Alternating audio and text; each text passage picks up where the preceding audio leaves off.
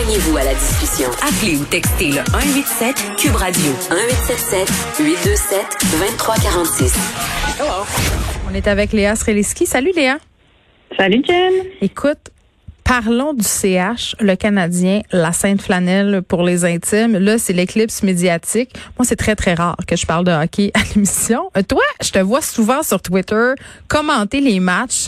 Euh, puis j'ai une grande admiration pour toi parce que j'aimerais ça euh, m'intéresser au hockey et connaître ça, mais je suis toujours un peu flabbergastée par l'espace médiatique que le Canadien de Montréal occupe.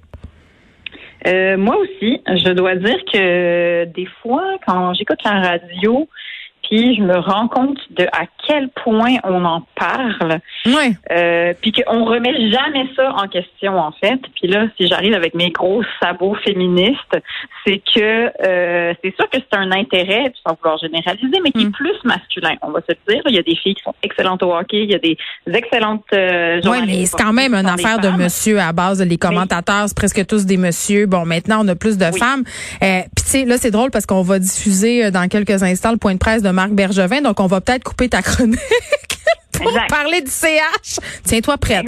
Mais, mais c'est vrai que c'est une affaire euh, à la base dans notre tête de, de gars, puis il y a des femmes qui s'intéressent, puis des équipes de hockey féminines. Mais moi, je suis toujours fascinée à quel point euh, des messieurs et des madames peuvent parler et analyser longtemps le hockey en ondes. Que ce soit à la télé ou à la radio, c'est comme un don mais ça me fascine complètement à quel point on peut l'analyser et parler de détails à n'en plus finir. Et si on veut rester dans les généralisations, si on prenait un parce que ça reste un hobby quelque part, c'est-à-dire que c'est pas de la politique, c'est pas euh, c'est pas de l'information. C'est un jeu. Ben c'est ça. Je, je comprends que ça engendre. C'est un, un, un bout fort de notre économie aussi là, dans la mesure où ça engendre des, des profits puis des. Il y a ce bout-là de monsieur aussi là. Je veux dire, je t'apprends rien dans les finances, mais euh, mais c'est que euh, si on, on, le voit plus comme un hobby. sais, si tu prenais un hobby qui est beaucoup plus féminin. Là, Elia, je t'interromps. On va s'en aller euh, diffuser ben, euh, le point de presse de Marc Bergevin, mais reste avec nous. Ça se pourrait qu'on revienne à toi après. Okay. with the uh, general manager of the Habs, Montreal uh, Canadiens, Marc Bergevin. Première question, on va y aller avec Renaud Lavoie. Renaud. Merci beaucoup, Paul. Salut, Marc. Euh, écoute, question très simple pour toi, Marc. Qu'est-ce qui a motivé ta décision de congédier euh, Claude et Kirk aujourd'hui?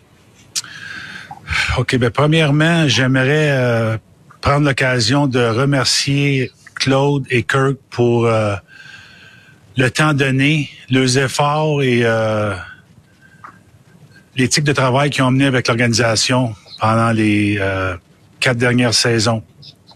Alors, euh, c'est des bonnes personnes, c'est des personnes qui sont respectées non seulement dans le milieu du hockey, mais aussi avec euh, nos joueurs. Comme on a pu remarquer hier, l'effort a toujours été là. Puis, ça prouve que les, joueurs n'ont pas euh, que Claude n'a pas perdu son, son vestiaire, mais bien que ce que moi, pour répondre à la question, Renaud, ce que j'ai vu, j'ai vu une équipe qui était qui était perdue, qui manquait un peu de, de, sens de direction.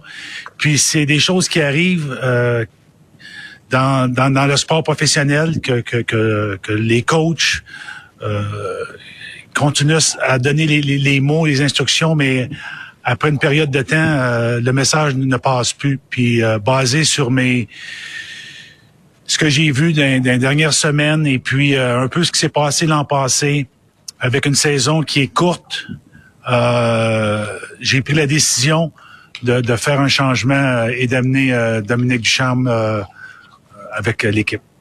Parfait. Puis ma dernière question pour toi, quand est-ce que tu as pris cette décision-là, Marc? Écoute, c'est une, une, décision qui était très réfléchie. Euh, la décision finale, euh, dans ma tête à moi, été prise euh, au cours de la nuit. Euh, encore là, c'est une décision qui est très importante.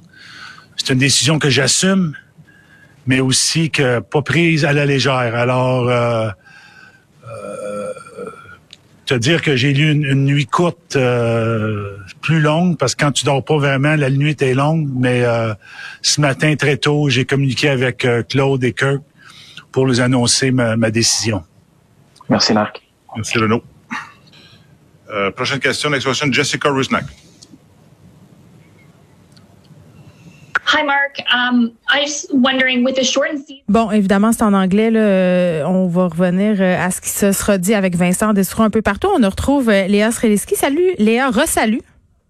Salut. Écoute, c'est quand même quelque chose. Moi, je me demande est-ce qu'il s'est parlé, Marc Bergevin, parce que sujet, verbe, complément, ça a l'air assez difficile. Mais je pense que c'est pas la première chose qu'on recherche. Tu vois, encore là, ah, Qu'est-ce qu'on recherche? Canadien, si toi et moi, on menait le Canadien, les choses ne passeraient pas comme ça, Geneviève. Je, je pense que là. Il...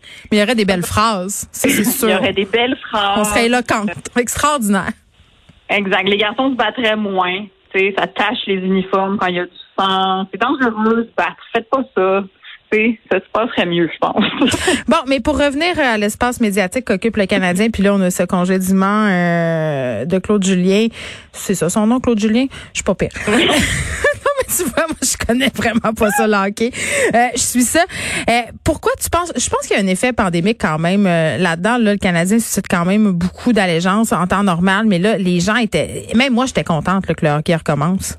Ben oui, mais moi c'est pour ça que j'en abuse. Là, c'est sûr que je le regarde beaucoup plus. J'avais, j'avais, j'ai une sorte de relation amoureuse avec le Canadien comme énormément de Québécois. J'ai l'impression. mais moi toute ma famille prenait pour les Nordiques, fait que j'ai bien de la misère. Ben de la misère. Ah, fait que c'est moins dans ton sang, toi. Ben, mon grand-père, mon grand-père, quand je suis déménagée à Montréal, tu sais ce qu'il me dit? Non. Il me dit, là, si tu te mets à prendre pour le Canadien, ma petite fille, là, ça ira pas bien. Je dis, moi, mes grands-papas, il n'y en a plus de nordique. Qu'est-ce que tu veux que je fasse? Mais il dit, arrange-toi.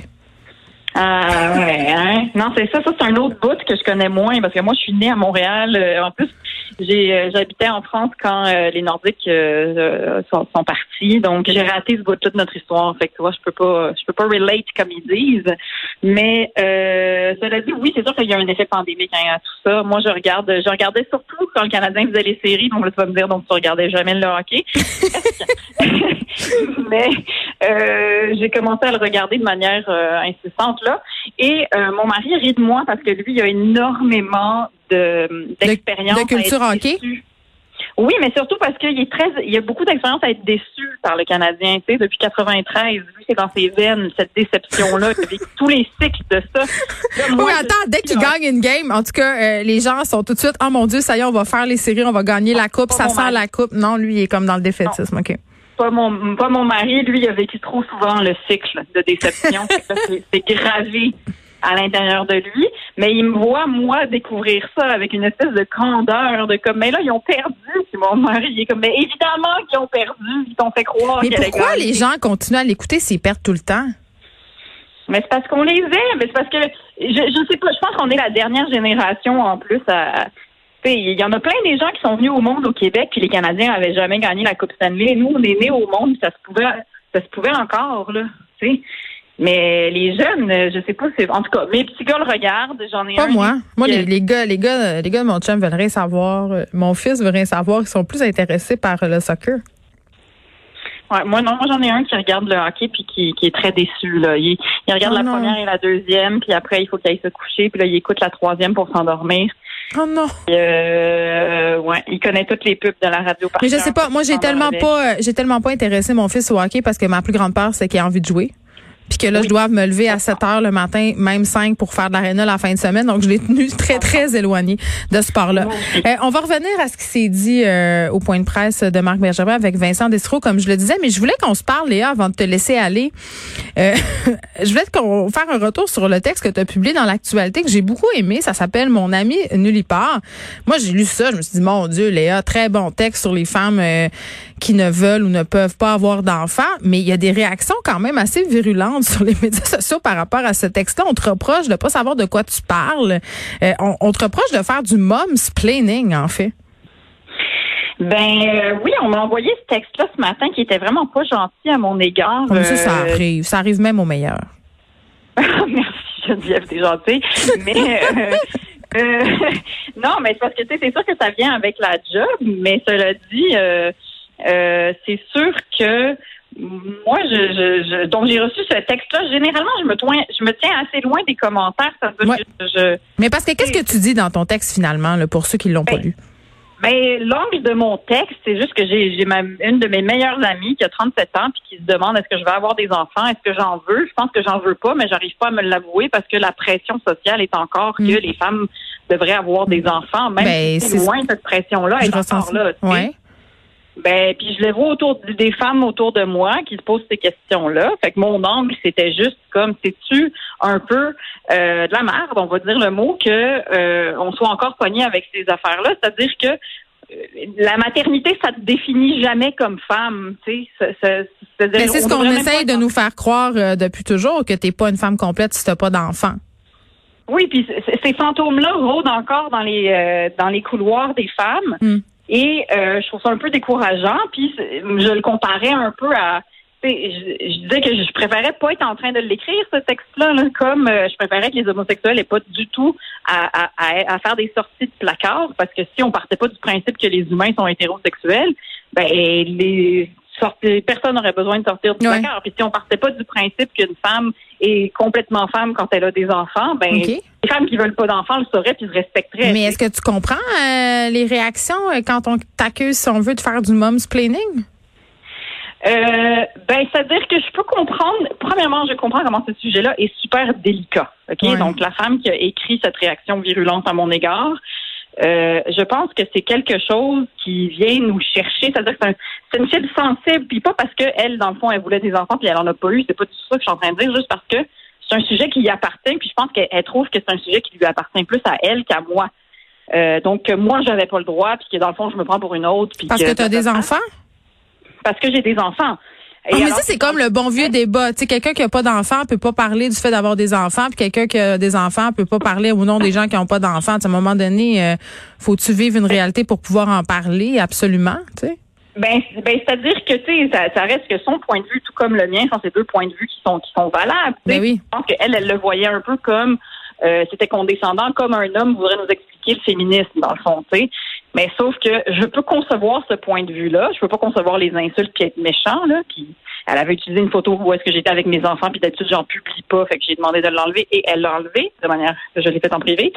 Euh, et cela dit, euh, moi, quand je chronique, puis j'imagine que toi, c'est un peu pareil, je ne parle seulement que de ma petite bulle, mon point de vue à moi. Que je fais n'est absolument pas. Ben, l'apanage du chroniqueur, c'est de partir de son de son angle ben, personnel. en même temps, quand tu fais de la bonne chronique, il euh, faut que tu te poses la question euh, si le sujet dont tu parles va toucher beaucoup de gens. Le moment donné, la chronique de la du nombril, c'est pas le fun non plus, mais à un moment donné, c'est une perspective. Ce n'est pas la seule perspective. C'est un point de vue qui, qui se veut euh, objectif pour ben oui pour amener les gens à se poser des questions et à réfléchir. Moi, bien humblement, c'est ce que j'essaie de faire. Puis on réussit pas tout le temps on réussit pas tout le temps, puis c'est surtout que euh, la pluralité des points de vue, je suis pour ça. C'est-à-dire que je le sais que la réalité de mon ami, euh, ça n'est pas la réalité de mais toutes les ça. Mais c'est comme si, en ce moment, c'est comme si justement il y avait plus de place pour pas pour l'erreur, mais pour je sais pas, pour s'exprimer euh, sur, une réalité justement de façon subjective, euh, tu sais, parce qu'à un moment donné aussi, il y a quelque chose qui s'appelle euh, la limite de caractère dans une chronique là. c'est bien rare que tu puisses faire entièrement le tour d'un sujet avec une chronique, mais bon, la critique ça fait aussi partie de notre métier, mais j'avais envie qu'on revienne là-dessus, mais allez lire le texte dans l'actualité, mon ami nulle part, c'est très très intéressant. Léa Sreliski, merci. Merci Geneviève, à bientôt. Salut.